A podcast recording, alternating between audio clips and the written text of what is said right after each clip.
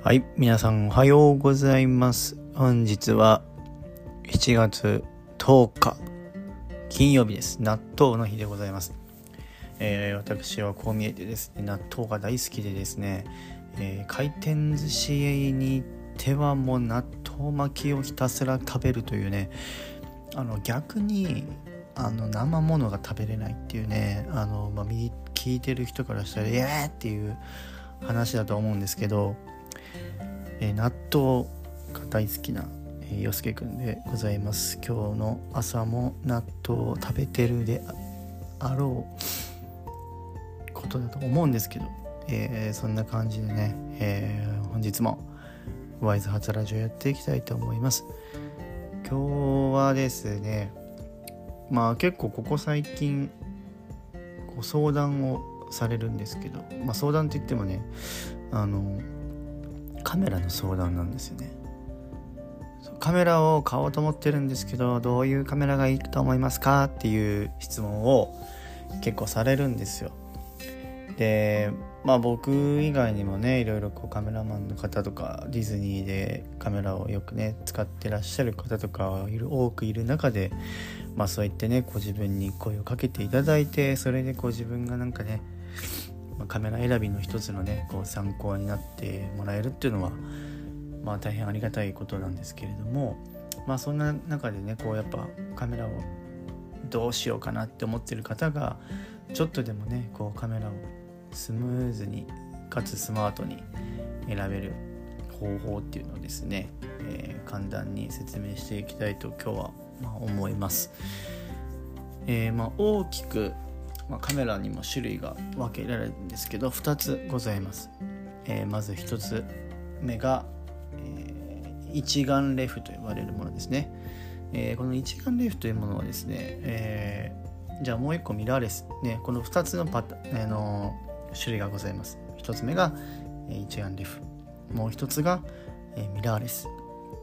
えー大きく分けてこの2つですね。で何が違うかっていうのは、えー入ってくる情報っていうものは同じなんですけど光として入ってきます。レンズを通して光が入ってくるんですけれども、えー光学ファインダーというものと電子ビューファインダーというものがあるんですね。で、えーミラーレスというものはこの電子ファインダーというものを採用しておりまして、えー一眼レフに関しては光学ファインダーというものを使ってます。でこれを簡単にどういうことかって説明するとですね、え電子ファインダーというものは、え光で入ってきたものをそのまま電子的に機械を通して映像を映し出すという。なので簡単に言えばモニターをファインダーを除くとですね、まあ、映像見えるんですけど、えーと生の映像ではなくてですね電子的にこう映し出されたものを除きながら撮るということですね。でこの、えー電子ファインダーでのメリットっていうのは、えー撮った後の状態っていうのを目視で確認できるんですね。要はシャッター速度を上げたり下げたりすることによって明るさっていうものが変わります。でその自分がこのから写真を撮る上でその仕上がった写真っていうのがどういうふうに仕上がるのかっていうのが、えー一目で分かります。これがミラーレスカメラのこの電子ビューファインダーの大きなメリットです。ただ、えデメリットもあります。えデメリットはですね、まあ、これはあのめちゃくちゃその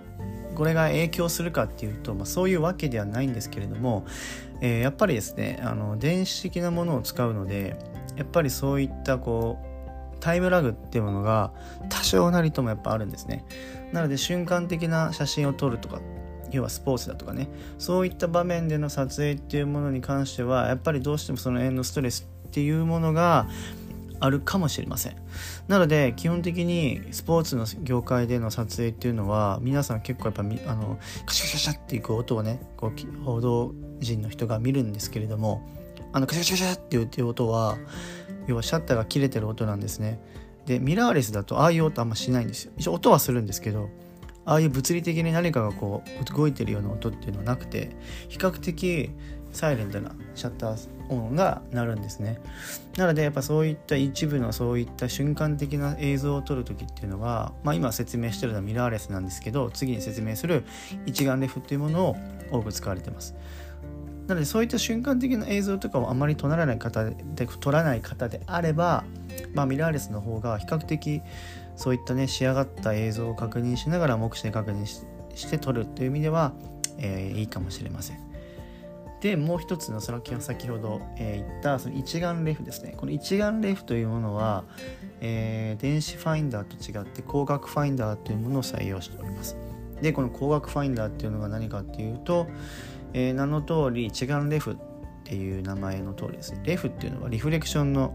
略なんですね、えー、反射させて、えー、映像を投影すると。でこれが要はどういうことかっていうと中にミラーが入ってます、えー、レンズを外していただいて中の中を覗くとですね、えー、鏡が見えるんですけれどもその鏡を介してそこに映像を映してそこをまたさらに、えーと、上にですねその覗くところに、えー、ペンタプリズムという、えー、ものが入っています。でそこに光を屈折させて、えー、自分の目でその映像を見て撮るんですけれどもこれは電子ビューファインダーの大きな違いは、えー、入ってきた情報っていうのは鏡を介しているのでほぼ生の自分の肉眼で見てる世界観と同じ世界観で撮れます。なのでかなりリアルな映像。映像というよりもほとんどもう目視で見てるような感じですね。なのでリアルなものをそのままリアルな感じで撮れることは、えー、メリットとしてありますただやっぱ仕上がりがどうしてもその映像ではないのでどういう風に仕上がるかっていうのは自分のモニターで撮ってみないとわからないっていうデメリットがあります。はい、ただですねやっぱそのシャッター音というものに関してはやっぱりミラーレスに比べればあのかなりこう高貴な音になります。なのでメーカーによってもえー、本当メーカーの中の種類のその各カメラの種類によってもシャッター音っていうのが違うのでちょっとこう深みのある音だったりとかちょっと浅い音だったりとか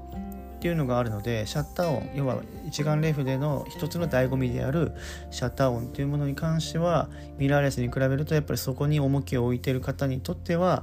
えー、一眼レフっていうものが魅力的に感じるのではないでしょうかっていう感じですね。はい。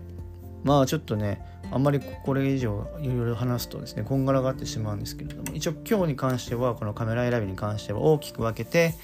えー、ミラーレスと一眼レフというものがあると。でミラーレスには光学ファインダーが採用されていて一眼レフには、えー、あじゃあ電子ファインダーがミラーレス。光学ファインダーが一眼レフですよ。でそれにとってのミラ、えー、メリットデメリットっていうものを、えー、説明させていただきました、えーまあなかなかね複雑な構造をしているからこそやっぱりそれだけ綺麗な映像が撮れるっていう意味ではこのミラーレスと一眼レフっていうものは今後もね、えー、大きく期待されるのではないかというふうに思ってます。ちなみに自分は、えー、以前は、えー、7年間使ったのが一眼レフを使っていまして、えー、つい今年の頭に買ったのはミラーレスを採用しております。えー、どちらもキャノン製なんですけれども、えー、やっぱりねシャッター音に関しては一眼レフ機の方がやっぱり撮ってる感は強いかなという印象ですけれども、まあ、ミラーレスを使っててやっぱりその仕上がりが目視で確認モニターのそのファインダー越しで確認できるっていう意味ではかなり、えー、撮影のなんだろうスマートさっていうものはかなり、えー、でかいので今は結構ミラーレスを頻繁に自分は使ってます。えー、ぜひね、皆さんのカメラ事情、えー、教えてください。っていう感じでですね、えーとまあ、ちょっとこれからカメラの話とかいろいろ今後もね、していきたいと思いますので、質問等がある方は、えー、ぜひね、DM でも、えー、インスタの DM でも、LINE でも送っていただければ、えー、嬉しいです。はい。ということでね、えー、カメラの話をしてきましたけれども、今日もね、えー、天気がどうかな。まあ僕は明日は休みなんですけれども、11日がね、ちょっとね撮影があるので撮影案件をあるのでまたねちょっとカメラを撮ってくるんですけれどもまたね写真をお見せできればと思いますので、えー、お楽しみください。はい。っていう感じで今日はこの辺で終わりにしたいと思います。では今日も一日頑張っていきましょう。バイバイ。